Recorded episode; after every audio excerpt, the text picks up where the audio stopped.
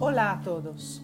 Hoy, en Café con Espiritismo, Tarcio Rodríguez nos trae un mensaje del libro Pan Nuestro, el capítulo 60, intitulado La lógica de la providencia, psicografía de Chico Xavier, en donde Manuel comenta el versículo que está en Hebreos capítulo 10, versículo 32, cuando Pablo dice, Después que fuisteis iluminados, soportasteis gran combate de aflicciones. Recopilamos algunos pasajes del comentario de Emmanuel, donde nos dice, los cultivadores de la fe sincera acostumbran ser indicados en el mundo a la cuenta de grandes sufridores.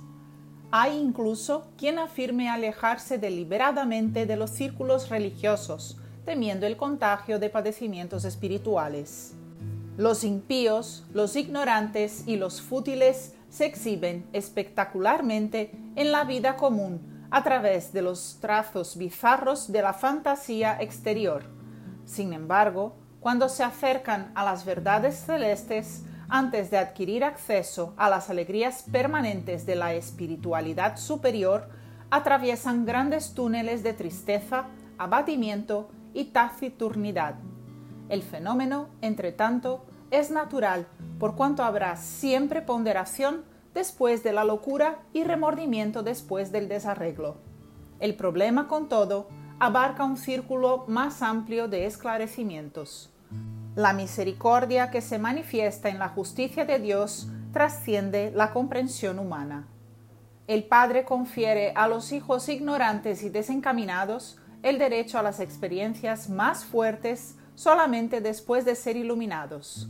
Solo después que aprendieren a ver con el Espíritu eterno es que la vida les ofrece valores diferentes les nacerá en los corazones, de ahí en adelante, la fuerza indispensable al triunfo en el gran combate de las aflicciones.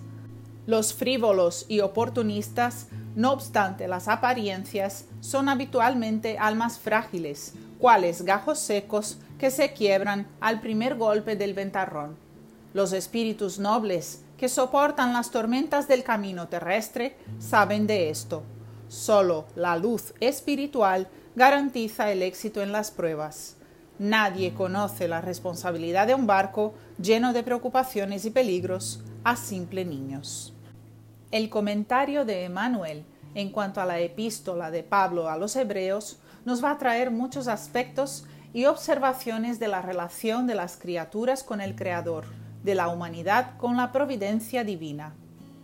En la interpretación del benefactor, las responsabilidades de la vida están confiadas a los espíritus ennoblecidos por las más amplias experiencias.